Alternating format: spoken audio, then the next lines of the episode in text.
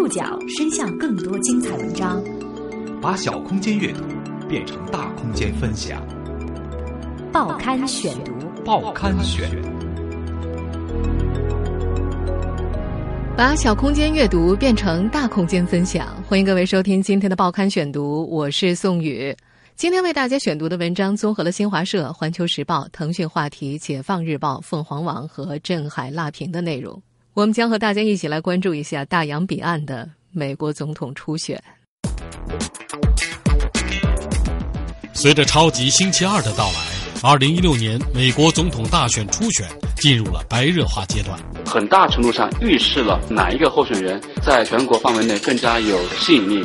什么是超级星期二？这一天会对二零一六年的美国总统大选产生怎样的影响？最近经常出现在中国年轻网友口中的特朗普、川普是何许人也？不要说我们，就是美国媒体自己已经把他跟希特勒放在一起了。这个口无遮拦的，并不被美国主流媒体看好的共和党候选人，为何能一路披荆斩棘？他真的有可能问鼎白宫吗？报刊选读今天为您讲述。大嘴特朗普是个怎样的人？三月一号，星期二，在大洋彼岸的美国，这并不是一个没有故事的星期二。在美国大选中，这一天被称为“超级星期二”。对于中国人来说，能扫到便宜货的“超级星期五”的熟悉程度要远远大于“超级星期二”。但是对于美国民众来说，这是决定美国未来命运的重要一天。在美国，Super Tuesday。超级星期二是指在总统大选年的二月或者三月的周二，很多州在这一天举行初选，选举参加各党全国大会的代表。在全国大会上，各党的总统候选人将正式敲定。在初选时间表上，超级周二这一天入选代表是最多的，所以想入主白宫的话，必须要在这一天发挥好，锁定党内提名。太多代表集中在这十几个州里面，所以能够分配、能够抢到一半以上的那个代表，当然就比较有机会稳操胜券。呃，很大程度上预示了那么哪一个候选人，呃，在这个全国范围内更加有这种呃吸引力，更加有号召力。从历史上来看，超级星期二的选举结果对于两党总统候选人的提名之争影响重大，往往成为预选分水岭。根据美国媒体报道。民主党总统参选人希拉里·克林顿在德克萨斯州和南部多个州的民主党初选中取得压倒性胜利，使得他在民主党总统候选人的竞争中遥遥领先，对手桑德斯反败为胜的机会已经不断变小。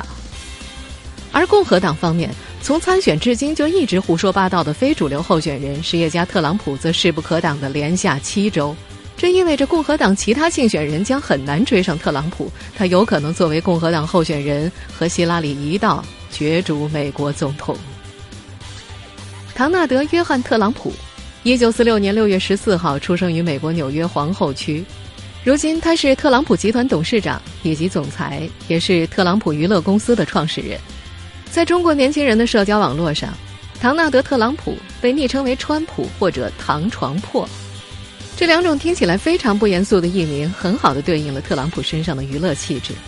他本身的身份是一个商业大亨，经营房地产和娱乐事业，以高调展示自己的品牌和理念闻名全美。如今经常被美国人津津乐道的一个事实是，他旗下的每栋大楼上面都有一个硕大的单词 “Trump”。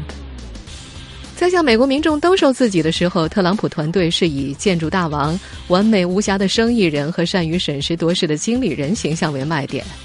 不过，实际上特朗普并不是白手起家，他从他的房地产商父亲的手中继承了很大一笔财产。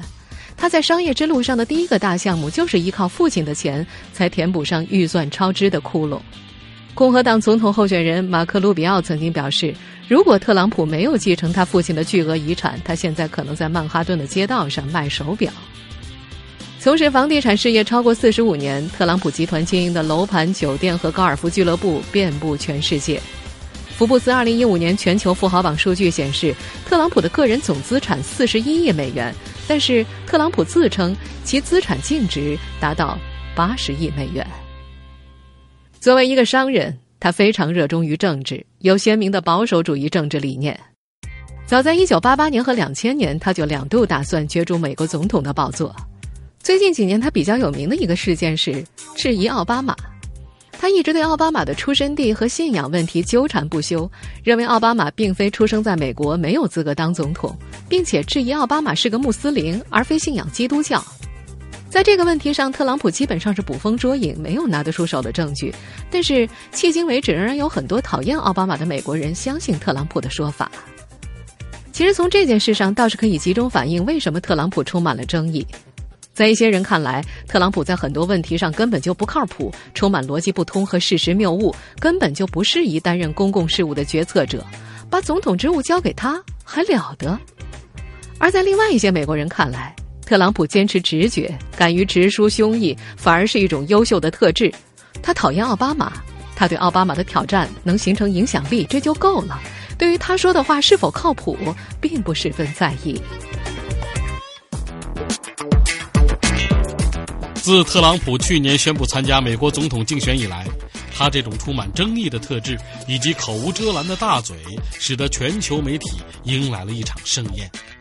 不仅报道铺天盖地，对他言论的各种查证、统计、剖析、批评等数不胜数。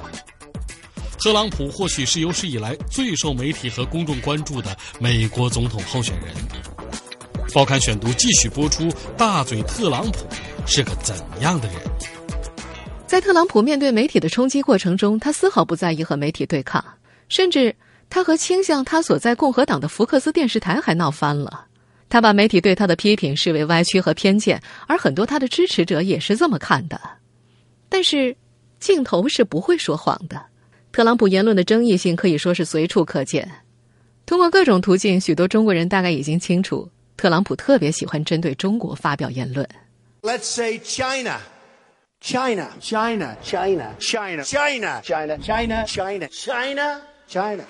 我们现在听到的这段录音是去年的美国《赫芬顿邮报》做的一个视频。这段视频剪辑了特朗普在各种演讲或者访谈里所提到的中国。You take China. China. China. I love them. China. China.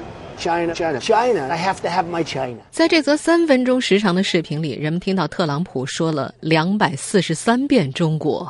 People say, oh, you don't like China. I like China. China. I love China. China. China all the time. 虽然我们在这段录音里听到了大量的 "I love China"，但是特朗普所说的绝大多数并不是什么好话，甚至一些说法不管怎么看都已经到了荒谬的程度。例如，他曾经说过，为了削弱美国制造业的竞争性，中国人为自己创造出了全球变暖的观念。这和许多中国人的认知“全球变暖”是美国人给中国下的套，恰好完全相反。大多数的中国人很难想象，大洋彼岸居然有这种观点。这个说法当然毫无依据，但在底层美国蓝领工人的眼里，特朗普的话很有市场。在二月二十九号的一场演讲当中，特朗普面对支持者还宣称，如果他当选美国总统，他要把工作机会从墨西哥、从中国抢回来；如果他当上总统，苹果的商品不再会是中国制造，而是美国制造。特朗普大嘴的另外一个特质，还在于他敢于挑战敏感问题的美国政治正确。这点恐怕也是他如今受到许多美国人欢迎的重要原因。比方说，他有无数冒犯女性的言论。在评价共和党电视辩论中刁难他的福克斯女主持梅根·凯利的时候，特朗普说：“你可以看到血从他的双眼里流出来，血从他身上的其他地方流出来。”这句话很是粗俗，暗示凯利来例假、情绪不稳，所以刁难他。这些说法在讲究名声、讲究政治正确的政治圈子可以说是难以想象的，很容易遭到千夫所指。但是特朗普很成功的引起了公众对政治正确的厌恶情绪。他表示自己只是有话直说，并不在意修辞。他辩称他对女性的尊重甚至超过了希拉里。特朗普触碰政治正确的冒犯言论还有很多，比方说他说墨西哥人都是强奸犯，他还提出要禁止穆斯林入境等等等等，一系列的大嘴言论他都不在乎是否会引起攻击。他最新的一个举动是拒绝谴责三 K 党。三 K 党是美国一个奉行白人至上主义运动和基督教恐怖主义的民间仇恨团体。根据 CNN 的报道，三 K 党前领袖大卫·杜克曾于二十五号在社交网站脸书上号召他的支持者投特朗普的票，还说谁反对特朗普就是背叛你的传统。二月二十八号，美国有线电视新闻网 CNN 在节目中连续追问特朗普是否知道三 K 党前领袖以及其白人至上主义团体支持他。特朗普回应说：“我不认识什么大卫·杜克，不知道你说的什么组织，没法批评一个我不知道的组织，我得研究研究。”除了和民间仇恨团体暧昧不清，在超级星期二之前，特朗普的大嘴又惹祸了。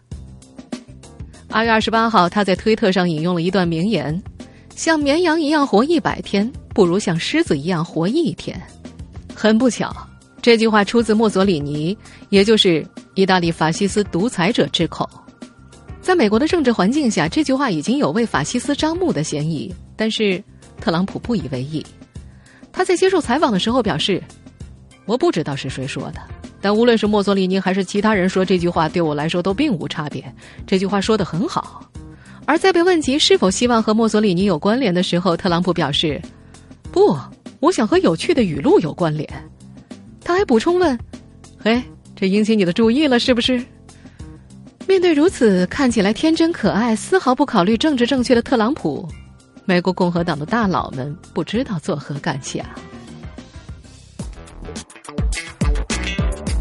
特朗普的口无遮拦，也让他给美国民众留下了众多负面印象，比如排外、偏狭、夸大其词。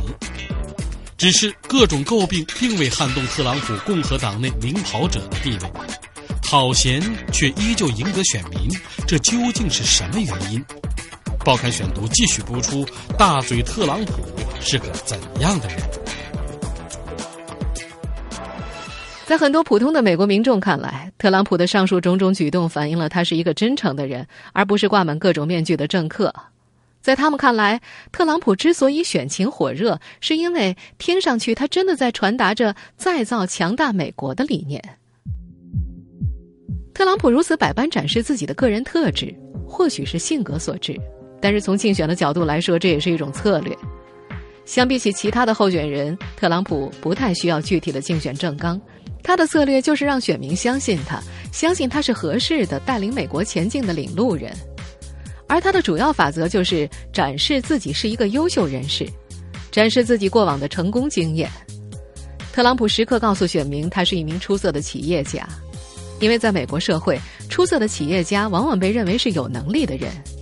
不仅美国各地光鲜的特朗普大楼可以成为他成功的注解，更让人熟悉他作为成功人士脸孔的，则是电视真人秀《学徒》。On the Celebrity Apprentice, I've issued a challenge to 14 of the world's most successful celebrities to prove that they have what it takes to make it big in my world. 我们现在所听到的就是这个节目的录音片段。刚刚说话的这位就是特朗普。在中国，这个节目又被译作。飞黄腾达，这档已经在美国播出十五季的商业真人秀节目，找来一群求职的人士，每集要完成各种任务，由特朗普来评定他们的成绩，失败者要被淘汰出局，最后的成功者可以成为特朗普旗下的高管。这个全是美国梦的节目，让特朗普作为成功者的代表名声大噪。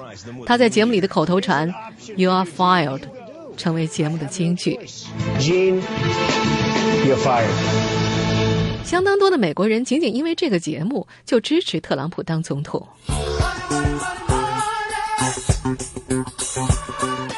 我们现在听到的就是这档节目的主题曲《For the Love of Money》。特朗普美国梦式的成功学为什么会有这么大的魅力呢？实际上，这深刻反映了当下美国人对当前美国社会现状的不满。美国知名的政治学家亨廷顿。在其最后一部作品《我们是谁》当中写道：“美国的国家认同有两个重要的组成部分，其中一个组成部分是美国的盎格鲁新教传统，另外一个组成部分是美国理念。这是美国人独一无二的东西。就像历史学家霍夫施塔特所言，美国是一个没有意识形态的国家，它本身就是一种意识形态，这是我们的宿命。”在美国知名政论家查尔斯·穆雷看来。被亨廷顿称作“美国信条”的意识形态，其核心价值可以概括为平等主义、自由和个人主义这三点。由此衍生出久为观察人士所认同的那几条人们耳熟能详的国家信仰：法律面前人人平等，机会平等，言论和集会自由、独立自主、有限政府、自由市场经济、分权制衡。这些信仰由来已久，可以被视为保守主义信条，也被广泛视为近几百年美国之所以强大的原因。然而，在今天，这些信仰却并不是公共政治的主题。公共政治的主题是跟进步主义有关的，比方说医疗保险、气候变化、移民政策、种族歧视、同性恋权利等等。这些内容当然非常有价值，但是也使得美国人过于讲究政治正确。不过，关键是这些主题看起来和强大没有什么关系。很多美国人忧虑的是，美国正处于衰落之中。多年来，共和民主两党竞争越来越激烈，极化政治越来越明显，却解决不了美国衰落的问题。这就是特朗普主义兴起的根源。那些对生活现状不满的中下层白人成为特朗普的坚定支持者，而让美国再一次伟大起来，“Make America Great Again”。是特朗普的竞选口号，也非常容易鼓动民心。他们认为特朗普可以带领美国人走出现在的政治僵局。他们认为特朗普才能代表传统的、具有保守意识的共和党人。他们并不信任为了选举胜利而推选出的拉丁裔候选人克鲁兹·卢比奥，不相信那些共和党的高层。特朗普在许多问题上也和其他的共和党人有巨大的偏差，例如他主张向富人加税，为中产阶级减税。这种相对民粹的做法和其他候选人完全不同。时事评论员邱振海，特朗普之所以能够如此大的受人们欢迎，其实是反映了现实美国政治的无奈、无力和虚伪。这个基辛格在前年出版的《世界秩序》当中曾经传递的一个信息啊，就是当现实政治都是为虚伪所把持的时候的，只有愤怒的局外人才能赢得人们的信任。这句话很值得人们的思考。当现实政治都为虚伪所把持的时候，只有愤怒的局外人，那就像特朗普那样，不是建制中的人，但是愤怒的。虽然他的愤怒的表达的方式非常出格、离谱、不入流，甚至是完全是跟现代文明社会相抵触的，但是没关系，他能够赢得人们的信任。美国《华尔街日报》指出。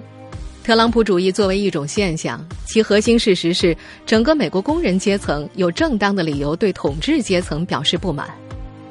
工人阶级家庭的实际收入自从上世纪六十年代以来就从未增长过。同一时期，美国企业将数百万个制造业工作岗位转移到了海外，还有数以千万的移民涌入美国，给工人阶层的就业带来了竞争。对现实的敌意也让民粹主义和政治极端化倾向暗暗发酵。在这样的环境之下，特朗普充当了那个挥出拳头的人，他发泄了美国民众对现实政治的不满，迎合了选民反全球化、反非法移民的心理。除此以外，特朗普选情的一路狂奔，也和政治分析人士的战略性误判是有关的。美国塔夫斯大学国际政治学教授丹尼埃尔·德瑞兹纳就认为。这位身兼地产大亨、真人秀主持、美国小姐选美主席等多重身份的美国亿万富翁，在去年夏天宣布竞选的时候，他既缺乏共和党当权派的支持，又看似极易被更聪明的对手击垮。这让政治分析人士断言，特朗普这样缺乏政治经验的非主流选手没有机会获得党内提名。这就好像查阅了量化分析报告的裁判们忽略了对一般棒球手的盯防一样。《纽约时报》的统计数据显示，即便在特朗普势头最盛的时候，超级政治行动委员会当中也仅有九百二十万美元，也就是百分之四的花费是用于攻击特朗普的。西班牙媒体认为，相比华盛顿能言善辩、带有明显政治利益和倾向的政客和所谓的精英们，一些美国民众更乐于相信一个不会为了金钱而张口、说话直截了当的特朗普。他的言论越政治不正确，越有民众支持。因为这种言论，起码是美国面临各种困境的另外一种解决方案。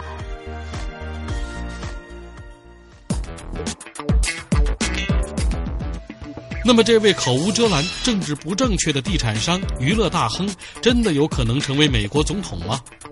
当他和民主党候选人希拉里对决时，他又有多大的赢面？报刊选读继续播出：大嘴特朗普是个怎样的人？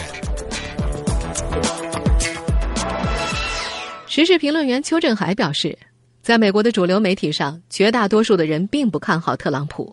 特朗普确实是一个现象。你看他无论是观点的出格，还是语言表达的离谱，表达方式的离谱啊！他无论在移民问题上，在对中国问题上，啊，在种族问题上，这种倾向呢，不要说我们，就是美国媒体、西方媒体自己已经把他跟希特勒放在一起了。就美国的主流媒体 CN 啊，前几年都大幅的刊登了一张照片，左边是希特勒穿军服的纳粹军服，右边是特朗普。就连美国的 CN 都犯了一个错误，就是拿特朗普的长相来说事说，你看看这张脸，这张脸怎么能够当美国总统？所有的这些啊，都反映了一点，就是美国的主流对特朗普非常反感。在很多人看来，让特朗普这种离经叛道、胡言乱语的候选人最终当选美国总统是不可想象的。在超级星期二中获得压倒性胜利的民主党候选人希拉里在竞选演说时，也早已把矛头对准了特朗普。Because at some point, you can't just say whatever pops into your head if you want to be the president of the United States of America. 你不能脑袋里想到什么就说什么，一个嘴巴都管不住的人，怎么能够当美国总统呢？People around the world actually listen to what people. 别的国家的人实际上都在听一个要选总统的人说了什么。的确。特朗普在竞选过程中的种种承诺听起来更像是笑话，每一条都非常荒谬。人们笑言：难道他当选美国总统，真的会在美国和墨西哥边境修建一道墙吗？真的会迫使中国教训朝鲜？真的会禁止穆斯林入境美国吗？然而，在特朗普的支持者眼里，特朗普即便没有信守承诺，大概也没有关系。一些分析家指出，支持特朗普的选民早就意识到了他的企业家身份。理解他的言论只是一种营销论调，这些论调是由一位精明的商人制造的。他们理解特朗普需要这些论调来夺取媒体的关注。然而，这些支持者也相信，恰恰因为特朗普是一位商人，他会变得务实。一旦他掌权，他不会再老把煽动性的言论挂在嘴边。会是这样吗？很不好说。特朗普虽然是一个商人，但无数事例也表明他是一个很直性子、很傲慢的人。他会如何解决美国面临的各种棘手问题，以及和各国的首脑打交道？目前仍然是难以想象的。另外一种分析论调认为，虽然特朗普在共和党内蹦跶的欢，但是真正到了大选阶段，情况则不一样，因为需要接受所有选民的检验，而非只迎合一部分对象。少数族裔和女性选民的支持是特朗普的软肋。时事评论员邱振海，最近。美国很多的名人都来发表观点，连这个股神巴菲特也发表观点。他说他不认为特朗普最后会赢，最后应该是希拉里会赢。但是问题是，特朗普受到那么多人的欢迎怎么办？美国中央情报局前局长海顿将军说了一句话，他说：“如果说特朗普上任的话，上台的话，恐怕美国军队会发生暴乱。像中央情报局这样的美国的专业的情报机构，恐怕不会为这么一个美国总统服务。”不过，善变。没有固定的政治立场，可以说是特朗普的制胜法宝之一。未来就看他能否耍宝自如、出奇制胜了。总之，特朗普是否会沦为一个笑话，还是说他将让美式民主选举成为一个笑话，就让我们拭目以待吧。